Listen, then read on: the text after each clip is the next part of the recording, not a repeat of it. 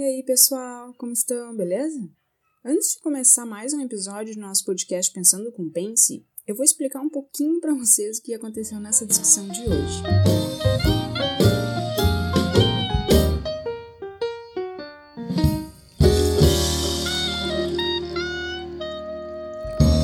Então, a gente continua a nossa temporada de entender e discutir o livro As Palavras e as Coisas do Foucault, né? E nesse capítulo 7, a gente inaugura a segunda parte do livro.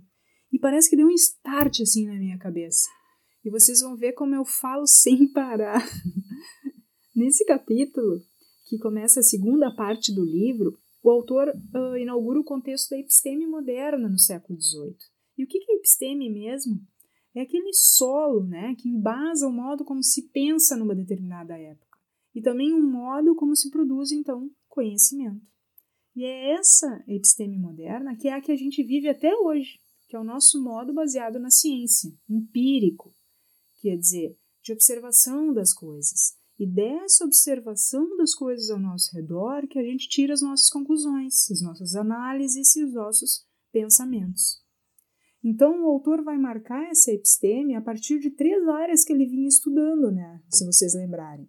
A gramática geral, que depois dá origem à filologia, do campo da linguagem, a história natural, que abre espaço depois para a biologia, e a análise das riquezas, que depois dá espaço para a economia.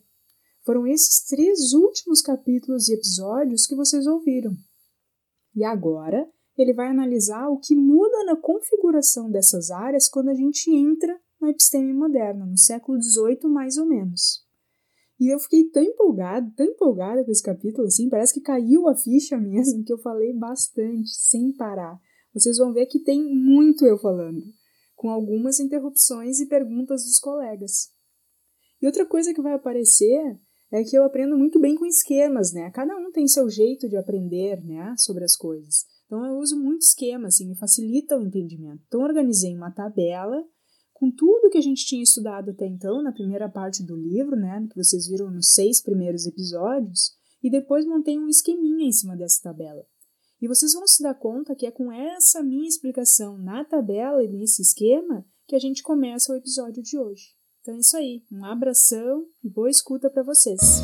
Então, aqui ele vai começar essa episteme do século XIX, né? E no primeiro, na primeira parte que eu fiz aquela tabelinha ali tentando para a gente entender um pouco mais, porque, como eu falei, estava sublinhando tudo, né? Se a gente fosse ler toda essa primeira parte juntos, eu acho que poderia dar uma boa discussão. Aí depois ele faz, uh, ele entra em específico em cada uma das áreas e no final ele fecha de novo. E aí no próximo capítulo, que eu não sei se vocês leram, eu só li a, primeira parte, né, que ele vai uh, retomar um pouco também todas as três as três áreas e vai continuar em cada um dos capítulos sempre trazendo as três áreas e o novo modo delas trabalharem o conhecimento, que é isso que a gente está vendo. Como que o conhecimento vai sendo trabalhado ao longo dos séculos, né? Então, que ele vai trazer no livro. Uh, então, que eu tentei organizar ali, mais ou menos, né, a ideia das três epistemes que ele está passando para gente aí no livro. Então, do, até o século XVI, depois 17, 18, que ele chamou de clássica, e acho que uma vez o Pedro perguntou e eu concordo, nem sei que áudio foi isso. Então, a clássica vem a ser tudo para trás, do 18 ali, ele chama, coloca tudo no mesmo saco, né? E no 19 em diante, que ele chamou moderna. E aí deu para ver, mais ou menos, a partir desse primeiro ponto aí, essa, esse esqueminha aqui, né? que eu tentei, tentei resumir de novo, mais ainda aquela tabelinha em poucos pontos. Então, que a gente tem o 16, 17, 18, né, e o século 20. O que, que muda de um para o outro que ele fala, né? Então, primeiro a gente tem lá no século XVI aquela prosa do mundo, aquela ideia de uma descrição quase aleatória, a gente pode dizer assim, né? Sem um motivo aparente, só de começar a descrever o mundo e sempre com aquela ideia de um espelho de Deus, um reflexo de Deus, dessa força divina superior aí. O que, que muda quando vira para o século XVII essa ideia de, do espaço? Achei que ficou muito claro nesse primeiro capítulo aqui, depois a gente pode discutir, né? O que, que muda é que a gente cria, então, um quadro geral, e a partir desse quadro eu encaixo tudo que eu descrevo e analiso da natureza dentro desse quadro. Que é o que, que ele fez bem fácil para a gente, né? na classificação dos seres ali, que ele tem a estrutura, a caráter de cada um dos seres, e aí tu encaixa tudo ali por identidade e diferença, só o que é igual, o que é diferente. Mas esse quadro geral que ele coloca ali da episteme clássica, ele está sempre antes da gente fazer análise, né? Antes dos caras irem olhar a natureza, ou antes de analisar o comércio em si, o mercantilismo, e antes de trabalhar a, a, as frases, ou como a gente se comunica, ou a linguagem como ele ali. Então, tá sempre isso é prévio. E o que, que muda do, do século XIX, então? Então, essa ideia do quadro antes prévio das características, né, nas, nas três áreas, análise das riquezas, história natural e gramática geral, ele é uma coisa fixa e estática. Porque se a gente for pensar qual é o, principalmente para biólogo, assim, quando é que a gente começa a inserir essa ideia de que há mudança nos seres vivos? Quando a gente abandona esse fixismo que a Bíblia nos ensinou, que Deus criou o mundo em sete dias, e depois desse sétimo dia, até hoje, passou dois mil anos, mas a princípio é o mesmo mundo que ele criou. Então as coisas não se modificam, ficam sempre estanques. Por isso esse quadro aí, ele, ele chamou de episteme clássica e trouxe essa ideia desse quadro fixo de antemão para nós. A partir dele que a gente analisa as coisas e só compara com o que já tem, digamos assim. E o que, que vai mudar no século para o século XIX é assim, a gente ainda vai analisar as coisas, né? A gente vai ficar atento a isso, mas a gente vai ver como as coisas funcionam. Daí ele insere essa, essa ideia de que há uma historicidade no conhecimento.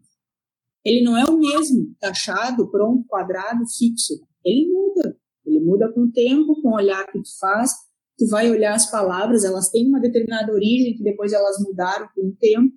A classificação, a gente começa a olhar para dentro do corpo e pensar na função das coisas, e essa função vai mudando conforme o tempo. Se achava lá o trabalho que o Peterson apresentou no, evento ano passado, do sistema circulatório, o entendimento de como ele funcionava, modificou. Então, pessoal, o trabalho mencionado agora é um artigo já publicado que teve como base atividades sobre filosofia e história da ciência que eu acabei desenvolvendo com meus alunos do ensino fundamental. Numa dessas atividades, então, eu busquei discutir o caráter incerto e provisório da ciência e demarcar a construção dos conhecimentos sobre o sistema cardiovascular ao longo dos tempos. Para isso, o que, eu fiz então? Eu dividi a turma em grupos e entreguei pequenos textos, parágrafos mesmo, com algumas informações, com algumas passagens de como o funcionamento do coração era entendido no passado e de como eram compreendidos os vasos sanguíneos, o fluxo do sangue no coração, entre outras coisas. Em meio a tudo isso, os alunos tiveram que então comparar e identificar as diferenças de como o funcionamento do sistema cardiovascular era entendido antes, no passado, e com os dias de hoje que eles já tinham aprendido em aulas anteriores. Daí, no final da atividade, o que, que eu fiz? Eu discuti com eles né, que esses conhecimentos do passado não poderiam ser tomados como errôneos, né, mas sim que a ciência se dá por construções ao longo do tempo. Esses saberes produzidos na antiguidade serviram como caminho justamente para que hoje a gente tivesse uma outra compreensão. Então, é entendimento de como a gente trocava as coisas lá, um chapéu com um quilo de arroz, ou sei lá, o chapéu pela flor, que era o exemplo que a gente trouxe, trocava coisa pela coisa, se modificou, porque agora não é só a coisa em si, é o quanto tempo eu demoro fazendo aquela coisa, que trabalho eu empenhei para fazer aquilo. Então entra uma ideia de processo, assim, de história, né? E é isso que ele fala que muda. Então se abandona aquele quadro fixo do século XVIII e no XIX entra essa ideia da história, do movimento, do processo. Essas palavras todas eu que estou usando. Ele usa uh, a ideia da história. Né? Diz que às vezes lá no capítulo ele fala ordem com O maiúsculo, que é uma coisa prévia, tá pronta. E aí a gente encaixa tudo.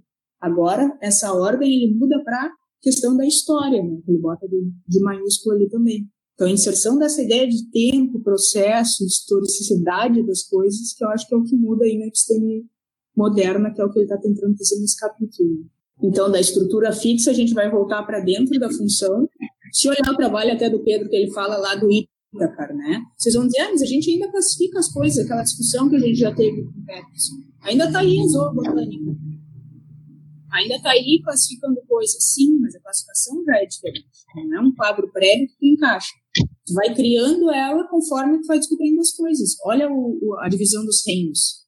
Primeira coisa que a gente vê, para ver como é uma, uma classificação que não é só pautada na estrutura visível que a gente tem, né? Primeira coisa que a gente separa, seres sem, sem núcleo, seres com núcleo. Pá, separei os modernos, os moneras, né, as bactérias para um lado. Pego todo o outro grupo. O que, que é o segundo critério que a gente usa? Seres com uma célula e seres pluricelulares. Separei os protistas ali também, já tenho dois reinos. E os outros três, como é que eu separo? O modo como eles se alimentam. Um é por absorção, o outro é por fotossíntese, o outro é se alimentando, comendo, ingerindo. Olhem essas três coisas usadas para classificação. Nenhuma é visível na estrutura direta externa. Né? Toda tu tem que entrar para dentro do bicho e ver, ver como funciona, ver qual é que é a, a organização interna dele. Então é isso que vai gerar o conhecimento da zoobotânica e biologia no século XIX, quando ela aparece mesmo. Não é um quadro fixo, ele vai sendo modificado e construído. Tanto que essa classificação agora dos domínios lá é por RNA. Onde a gente enxerga o RNA? Uhum. Você tem que olhar para dentro, né? Então, como ele, ele coloca essa ideia da, da função, do processo, da história nessa episteme do século XIX. E com isso, aquilo que a gente disse lá no início, olha, eu estou resumindo tudo, mas só para ver se a gente consegue entrar nesse esquema, né, dessa segunda parte. Se a gente voltar lá nos podcasts que a gente tinha, no primeiro que a gente falou, que ele, que ele marca o século XIX como a inserção do homem. Vocês lembram que a gente teve uma discussão assim? Então, no século, uh, ali no 17 e 18, a gente tem esse quadro fixo. O que, que é a nossa tarefa enquanto ser ali que produz conhecimento? É só encaixar com identidade e diferença. A gente não está criando muita coisa. Agora, com a ideia do século XIX, é o ser humano que vai ó, descobrindo mais coisa e mais coisa e mais coisa e mais coisa e modificando todo o conhecimento que se tem. O conhecimento não é mais o mesmo estático, ele vai se mudando conforme a gente vai descobrindo coisas, né? Essa foi uma viagem assim que eu fiz, tentei trazer para nós para a gente ver como é que vai como é que ele foi atuando, ver se isso fecha com essas minhas observações fecham com os próximos capítulos que ele trouxendo. Falei para vocês lá no início, né, cara, quase uma aula, a professora empolgada e fala, e fala, e fala demais, quase deu palestrinha na reunião. Para, professora, deixa a gente perguntar. Não, é que ele já começa a falar ali no início da mátesis, né? E eu acho que eu ainda estou em dúvida nisso ainda, porque ele diz ali, ó, é, na página 263 do PDF. Viu-se como no século XVII o aparecimento da matriz como ciência geral da ordem não só tiveram um papel fundador nas disciplinas matemáticas, como também fora correlativo da formação de domínios diversos e puramente empíricos, como a gramática geral, a história natural e a análise das riquezas. Estes não foram construídos segundo o modelo que lhes teria prescrito a matematização ou a mecanização da natureza, e aí isso já me lembrou já da função ali de Galilei, que ele. Depois acho que até mais ele fala. E aí que eu fiquei meio confusa, assim, porque essa matriz, ela não é especificamente só da matemática, ela envolveria todas essas outras disciplinas, essas áreas do saber, né? Porque acho que não dá para dizer disciplina. E elas não seguiram o modelo, elas não foram matematizadas, mas aí, aí eu me confundi. Eu não sei ainda bem o que significa essa. Eu anotei dois asteriscos nessa parte. Mas eu acho que essa ideia da matriz e ciência geral é justamente na parte do ordenamento, né? que as outras, que essas outras áreas vão se encaixar. Então, não necessariamente seria a ideia da matemática sendo aplicada nessas outras áreas, mas seria a proposta de ordenação também, que começa ali com a, com a matematização, mas essa ordenação extrapola aí para a história natural, aí para aquela parte da economia e na uhum. ideia de gramática. Então, acho que essa, isso, a ordem, a ordenação das coisas, e não necessariamente a álgebra ou qualquer coisa assim que vai ser aplicada dentro desses outros campos. Isso, aqui tem várias críticas, assim. Uma delas é essa. Aqueles textos que a gente leu na disciplina, do Galileu e do não sei o quê, parece que é assim, pegaram a matemática e jogaram dentro da ciência e matematizou a ciência. O que ficou está dizendo exatamente o contrário, que é exatamente o que o Peterson disse que não é a matemática que foi inserida lá. Hoje a gente conta a história assim, de novo, aquela ideia de causa e consequência. Ah, a gente teve a matemática e matematiza a ciência. Parece que é, veio depois. E o que ele está mostrando é isso que o Peterson falou. Primeiro teve essa, esse quadro geral, essa matriz, encontra uma ideia de, como ele chamou ali onde começa a ler, né? Uma ciência geral da ordem. E depois entrou a, a matemática nisso. Então, não é que a matemática veio primeiro, é isso que está fazendo uma, uma, certa crítica a esse modo de entender a matematização da ciência. Também o Peterson falou mesmo, assim. Por isso que ele diz, ó, essas não foram construídas segundo um modelo da matemática que joga para cá. Não, né? foi antes disso. Essa ideia da ordem anterior a ter uma matemática ou não. Né? Porque a matematização também não deixou de ser, vamos dizer assim, uma ordem que veio meio que para organizar, né? Explicar, né? Exato, perfeito, perfeito. Então, tu tem a ideia da ordem, como é que tu faz isso na matemática, na gramática geral, né? né? Uhum. Isso aí. A matriz, então, seria esse que, seria o que engloba essas várias formas de, de ordem, de seria isso? Isso, uma ideia de ciência geral de ordem, assim, de organizar, né? Isso aí. E ali tinha uma outra parte que eu queria ler, que eu achei legal de discutir com vocês também. Mas ali onde a Melanie leu, ele fala que surgiu duas formas novas isso. de pensamento. Uhum. Eu achei legal falar sobre isso. Não sei se era isso que você queria comentar. É. Não, também. Não, era coisa da representação, mas deve aparecer mais adiante também. Eu acho Ali que... eu acho. Fala. Não, não, acho que fala tudo. É ali. não, eu ia seguir ali onde tu marcou, né, Tanise? Ela, uhum. Logo em seguida que a Melanie leu, ó, começa. É a dissolução, nos últimos anos do século XVIII, desse campo homogêneo de representações ordenáveis que faz aparecer correlativamente duas novas formas de pensamento. Então, ó, ele está dizendo, esse quadro anterior, que todo mundo batia e colocava as diferenças e as semelhanças, vai se dissolver no fim do século XVIII, né? E vai dar abertura para outra coisa, duas formas de pensamento. A primeira, aí eu escrevi um pouco com as minhas palavras, que ele coloca ali, as representações chegam de lado, não sei o quê, e põe a descoberto um campo em que o sujeito determina, tô encolhendo um pouco a frase, mas está escrito isso. O sujeito, blá blá blá blá blá blá blá blá blá blá, determina na sua relação com o objeto todas as condições formais da experiência em geral. Como é que é, é clássico da filosofia dizer assim, como é que se produz conhecimento? Um sujeito e um objeto. Aí eles interagem e se gera conhecimento sobre o objeto. Então essa é uma forma de pensar sujeito objeto. A relação do sujeito com o seu objeto pode gerar um, um, um, modo de produzir conhecimento.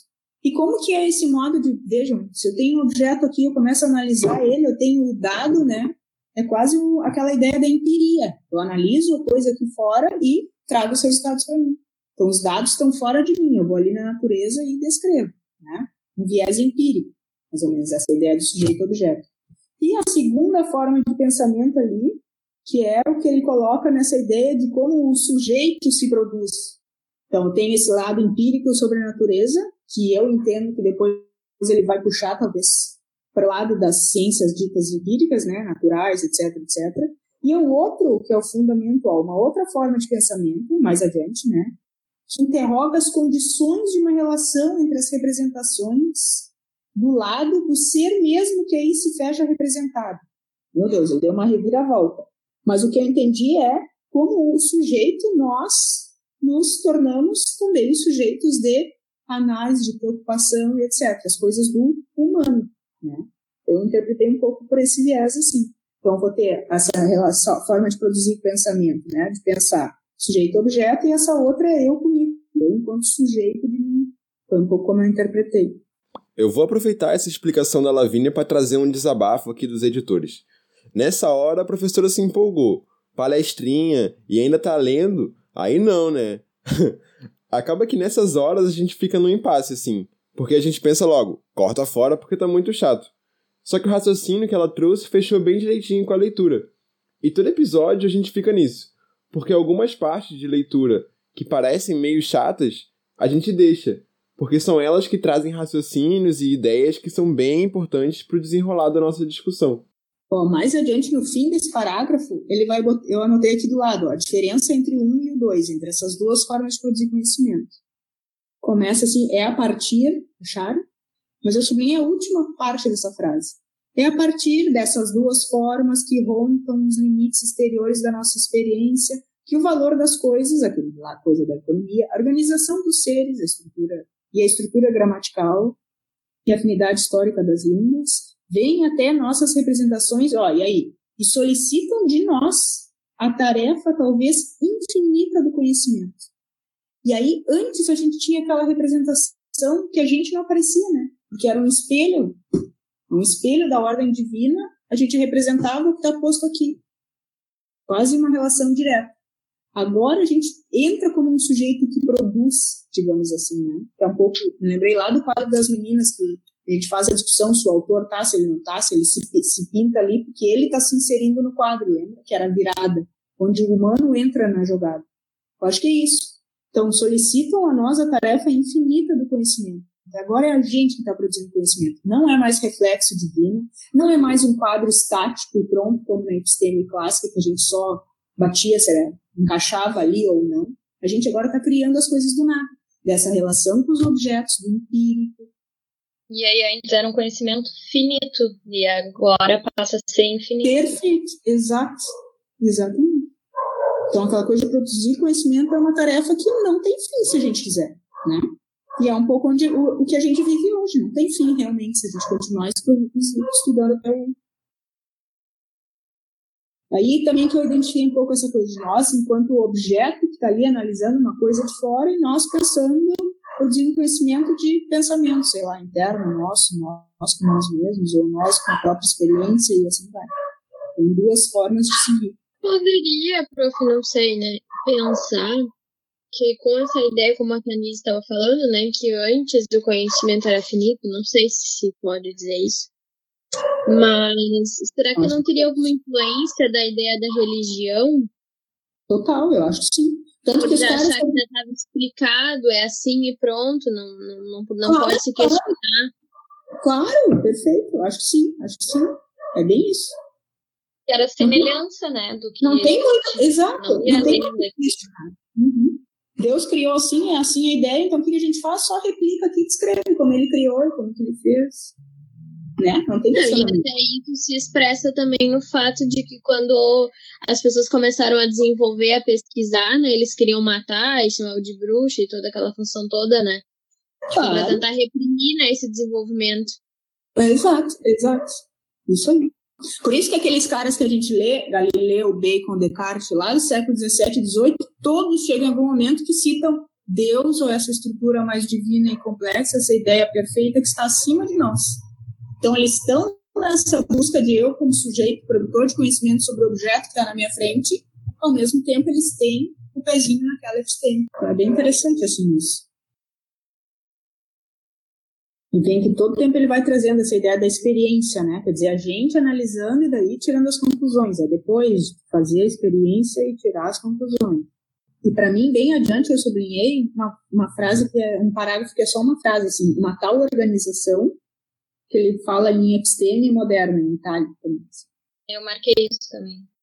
Quer dizer, e ele fala, uma tal organização, né? A gente abandonou essa ideia de organizar? Não, a gente está até hoje tentando descrever esse mundão todo que está aí, seja nas nossas relações sociais, seja nos estudos de sociologia, de política, do que for, né? De ciências naturais. A gente continua querendo organizar esse mundo, conhecer ele e controlar ele. Quase uma coisa, ideia do Bacon lá, de controlar as coisas à nossa volta continuamos, mas não temos tão um quadro tão fixo de antemão. Vocês vão dizer, ah, mas a gente tem referenciais que nos guiam. Temos, mas não é o mesmo quadro que tinha antes ali, que era ele era uma coisa fixa, né? Agora a gente tem essa ideia de movimento dentro da ciência. Então ainda estamos ainda estamos nessa intenção de organização, né? Mas aí ele coloca ali, ó, uma tal organização está ligada na sua possibilidade arqueológica, quer dizer, se eu olhar com esses olhos de, dessa metodologia dele, a emergência desses campos empíricos, de que, doravante, a pura e simples análise interna da representação não pode mais explicar. Então, vai se abrindo no momento que eu me ponho a conhecer o mundo, como aqueles caras fizeram, Bacon, Descartes lá no início, eu, ah, eu abro, abro uh, emergem, né, aparecem esses campos empíricos de descobrir as coisas que estão aí à nossa volta, e aquela análise anterior que eu tinha, aquela análise interna de, de uma representação direta e conexão de Deus, não tem mais espaço, não tem mais lugar. Né? Então ela não pode mais se explicar desse jeito. Ela é, portanto, correlativa a um certo, certo número de disposições próprias à episteme moderna. quando a gente se põe a descobrir sobre o mundo com esse novo, sem ter um, esse quadro definido às nossas costas. Já estamos no episteme moderno. Ó, lá no fim desse parágrafo grande, ele vai explicar isso, né?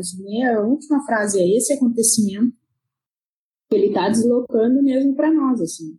É já essa ciência da ordem que fez com que a matematização dentro da ciência fosse possível. Acharam? É esse acontecimento. É esse acontecimento que coloca a formalização. Não, isso aí também. Olha, eu, eu acho que eu entendi essa parte. É bem isso que eu estava explicando, ó, resumir aqui. É esse acontecimento, essa ideia da, de ter essa matriz geral, essa ciência da ordem, que coloca a formalização ou a matrização no cerne de todo o projeto científico moderno. É ele, igualmente, que explica por que toda matematização apressada ou toda formalização ingênua do empírico toma a feição de um dogmatismo pré-crítico. Parece, então, ele está criticando aqui, né? Essa ideia que nos coloca assim, ah não, foi a matemática que fez a ciência se tornar a ciência que ela é, que é o que a gente leu lá no textinho do Galileu, não, dizendo que não, já tinha essa ideia de ordenação, e a matemática só veio sedimentar isso né, depois. E eu penso, minha, minha, meu pensamento, né? Eu acho que talvez essa ideia também de matematização puxa muito propriamente, como tu falou, para a área da matemática. Não quer dizer que outras áreas não tenham se utilizado de outras coisas para colocar ordem, né? Que é justamente o que o que entra essa ideia da, da mátesis, né? Tipo, já uhum. existia antes algumas ideias de ordem, não necessariamente iguais à matematização. Ela foi um exemplo, né? Um, um tipo. Mas a matematização eh, ordena bastante a questão da biologia também, né? Tanto que o pessoal do bacharel estuda bem fundo isso, estatística, sei lá. É. Uhum. Sim, todas, né? Todas. É bem isso, por isso que ele se gruda nessa ideia da. Ele é um marcador da ciência moderna, assim, coisa da matemática. Fazer testes estatísticos e tal. O meio que eu entendi, não sei se é muita viagem, que era tudo uma coisa, e aí foi se separando, e aí a gente tenta olhar de novo como se tudo fosse uma coisa só. Tipo as questões dos saberes, assim. Eu acho que ele tenta marcar também aqui como é que, uh, quando que a filosofia se separou da ciência. Talvez seja isso que tu esteja pensando. Uhum.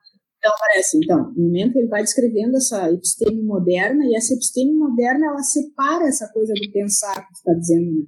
Ela dá esse, faz esse corte, eu acho que é aí que ele começa a entrar. Então, eu tenho aquelas duas novas formas de pensamento que ele traz, eu também fiz essa associação um pouco como tu, assim, também. Não sei se é esse raciocínio que tu fez, mas de que então, matematização e essa aquela forma de pensamento de analisar que o objeto e assim produzir alguma coisa é das áreas empíricas, né? Que faz experiência da experiência dessa observação que tira um resultado. E a outra parte que ele falou lá do sujeito, do pensamento em si, da ideia de um sujeito transcendental, não sei o quê, junta com essa essa coisa que falou de pensar e tal. Então parece que ele começa a demarcar aqui em alguns momentos essa separação, que vem a ser então saber filosófico e o saber dito científico. Né? Não sei se também tem a ver com o que tu pensou, né? não sei se eu entendi, mas acho que ele marca um pouco essa divisão, sim. Uhum. Por isso tu ficou com essa impressão que depois junta de novo. Talvez não sei se junta de novo, mas fica essa coisa do pensar, de como a gente se produz, de como produz conhecimento, é outra coisa, não é a ciência empírica mesmo. Bom, eu acho, eu não sei se vocês têm mais alguma coisa sublinhada, senão eu ia lá para o último parágrafo dessa sessão. Que eu acho que lá nesse último ele resume um pouco o que eu falei agora, assim. Também depois só marquei o último. Do último parágrafo, né? Eu marquei todo o último parágrafo. Isso, todo o último parágrafo, é isso mesmo que eu marquei. Até ia colocar aqui, que é um pouco isso que a Tamires também estava pensando, eu acho. Mas então, ele traz a ideia dos empíricos para um lado, a filosofia para o outro. Né? Ele dá uma separadinha aqui no final. E aí ele começa o outro capítulo como dizendo as novas empiricidades, aqueles que pesquisam o empírico. E ele vai trabalhando, que é a marca nossa da ciência moderna.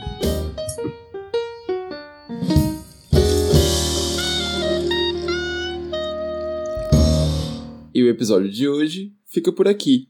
Mas a Lavínia já deu uma dica de como que vai começar o próximo, falando um pouco sobre essas ciências mais empíricas e essas empiricidades.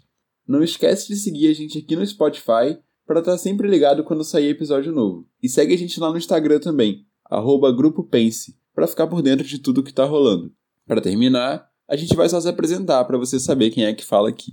Então, você já conhece o nosso podcast, já conhece um pouco da dinâmica que a gente está apresentando, e agora a gente vai se apresentar um pouquinho para você conhecer a gente também. Eu sou o Jonathan. E eu sou a Lavínia. Eu sou a Melanie. Eu sou o Pedro. Eu sou o Peterson. Eu sou a Priscila. Eu sou a Rosiana. E eu sou a Denise. E esse E foi mais é um Pensando com Pense.